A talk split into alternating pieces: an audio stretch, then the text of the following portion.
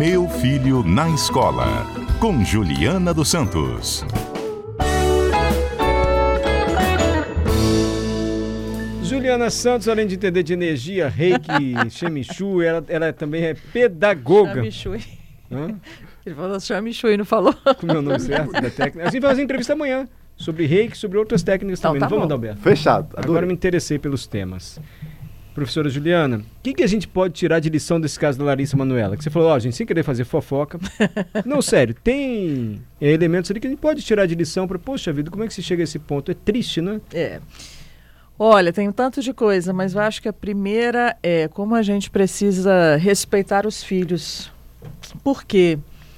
É, as crianças vão crescendo e a gente tem, parece que o domínio, né? É, o meu filho, meu, não devo nem falar do dinheiro não, tá? Mas o meu filho, minha propriedade, minha coisa, tem que namorar fulano, tem que casar com fulano, esse não pode, aquela não pode. Enfim, como se fosse uma extensão da gente, mas cada pessoa é um indivíduo. E a individualidade precisa ser respeitada. Fez 18 anos ou 21, é maior, já tem consciência. Estamos falando de pessoas típicas, não atípicas, né?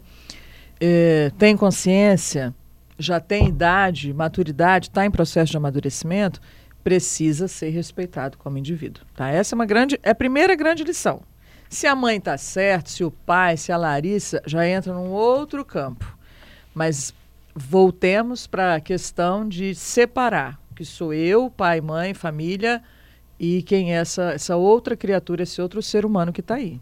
Perfeito. E assim, há limites também na maneira de educar, de controlar o que o cabe ao indivíduo, ainda que não seja maior de idade, como a gente costuma dizer, né? Esse caso acho isso muito nítido, né? Cabe. Eh, eu acho que a gente precisa entender. Olha, imagina que vamos pela literatura para ir para a educação. Até cento e poucos anos atrás, a gente não tinha nem literatura para criança. Criança não era entendida como criança ou adolescente. Esses estudos são recentes, né? Então a gente projetava todas as pessoas como mini adultos, mas eles não são, eles estão em formação. Então vamos respeitar as fases das crianças e entender quando eles estão entrando e elas estão entrando naquela adolescência, hoje cada vez mais precoce, com 11 anos, a, a gente já vê tanta coisa, mas ali dos 13 aos 18, eh, que estão se descobrindo quem sou eu na verdade, qu- quais são os meus sentimentos, as minhas emoções, o que, que eu gosto, o que, que eu não gosto. É, de- relacionado a tudo, relacionado desde a comida, a roupa, sexualidade, as pessoas estão se descobrindo. Então é o momento de eu olhar para aquela pessoa, acolher, orientar, mediar situações, mas entender que essa descoberta é individual. Eu vou, eu vou agora falar como mãe. Eu tive um processo muito difícil na adolescência do meu filho, porque eu queria que ele fosse meu espelho e não é, né?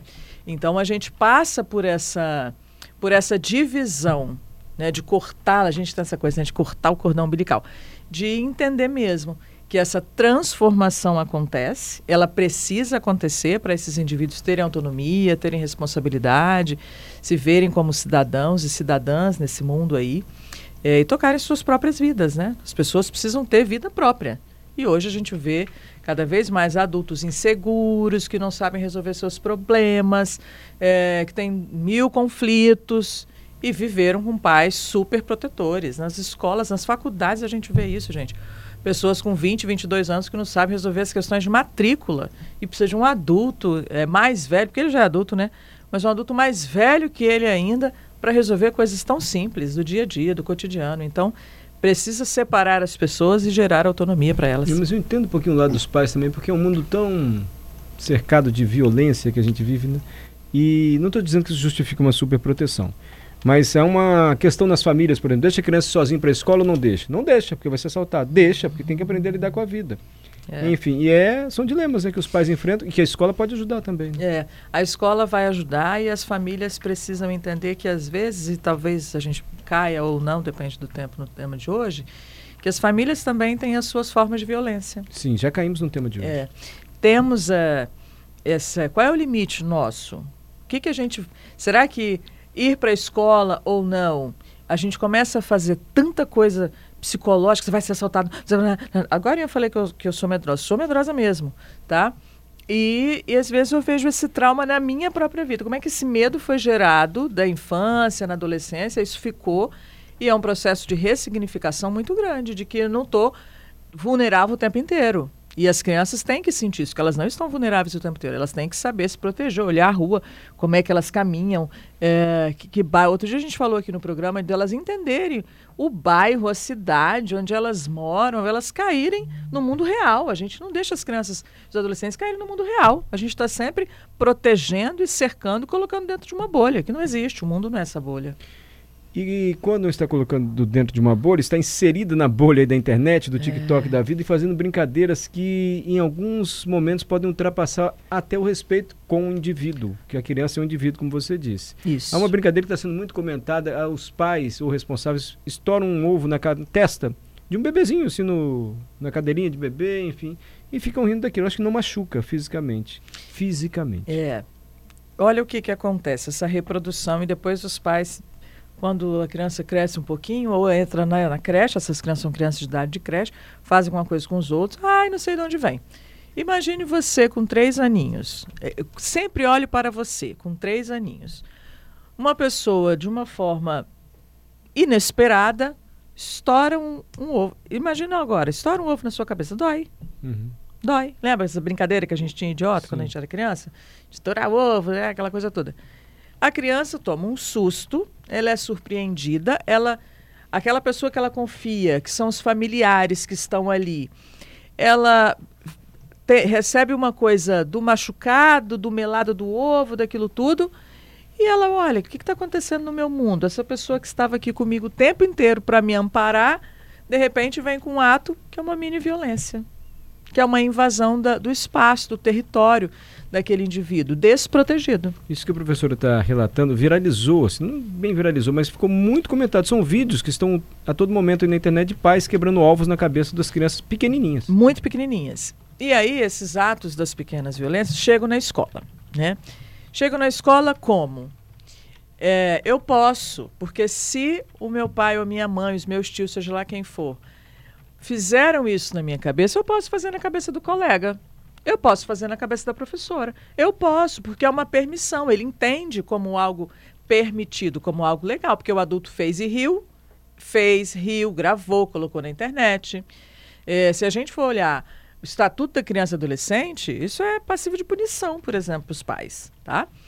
Então, chega na escola, bate no coleguinha, taca o lápis no outro e morde, faz isso ou faz aquilo. E isso de, claro que vai chegar em casa com outra leitura. A criança fez uma leitura da permissão, reproduziu aquilo em outro ambiente, se é na escola, nos clubes, lá embaixo no prédio, é, na, nas coisas, nas religiões que frequentam, seja lá o grupo que elas estão, reproduz é, o que está validado e que ela entende que é certo. Quando a criança entende que a violência é certa, ela vai reproduzir em qualquer ambiente e vai é, colocar na cabeça, não, mas eu não posso ser punida, cerceada, qualquer coisa nesse sentido. Porque alguém validou. Né? É então, uma há de se ter muito cuidado, ainda mais com a exposição, né? porque a gente está aprendendo a lidar com rede social, com internet. Estamos aprendendo a lidar. E a recomendação que eu li na reportagem de alguns psicólogos é que criança não deve estar na rede social. Exatamente. Criança não entende o efeito, as consequências, as causas de uma postagem, enfim, de, uma, de um vídeo na rede social. É muito importante você falar sobre isso, porque a gente já tem hoje estudos de adolescentes que há 5, 10 anos, agora são adultos, que quando adolescentes viralizaram no YouTube, na época nem existia esse negócio tanto de TikTok ou Instagram, nada disso, viralizaram em vídeos do YouTube e que hoje carregam isso, carregam essa marca do... Tinha até virou meme, é, sei que é lá, Jéssica, não lembro mais a frase certinha, mas era uma briga de porta de escola, por isso que eu estou trazendo esse caso.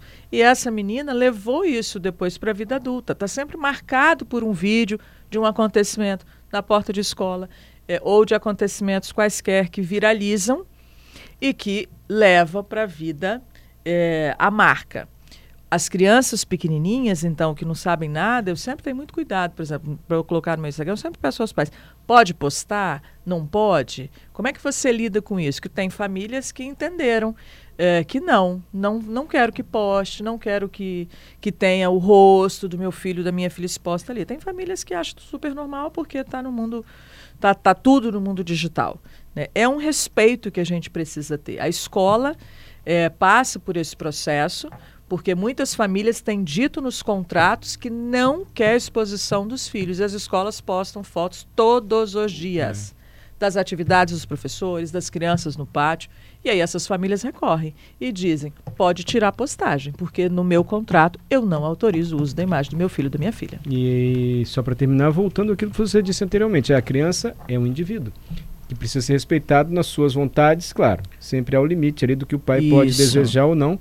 Mas, por exemplo, se ela disser, não quero tirar foto, não quero que publique minha foto. Tem pais que ficam chateados. Como não quer? Tá tão lindo, vou postar sua foto sem minha filha. Pois é. Precisa ter muito cuidado com isso. Precisa ter o limite. Precisa ter a orientação, é o limite da família. Você pode, não pode isso. A nossa família age assim, são os nossos princípios, os nossos valores mas essa pessoa também, mamãe, papai, tio, titia, não quero minha foto no seu perfil, não quero no seu feed ou nas é, histórias. Cinco anos vai saber o que não quer, sabe? É, mas os saber. adolescentes, por exemplo, eles estão muito resistentes já, tá? Essas postagens que os pais e as famílias fazem sem autorização. Juliana Santos, eu quero agradecer você por vários motivos. Pelo bom humor, pela simpatia, por ajudar aqui na produção do programa e principalmente pelas orientações. Juliana é especialista em educação e consultora também. Fala sua rede social, Juliana. Uma só, não Julianasantos.consultora. Uma Agora só para ninguém confundir. Obrigado. Sempre às terças-feiras a Juliana está aqui conosco. Eu que agradeço.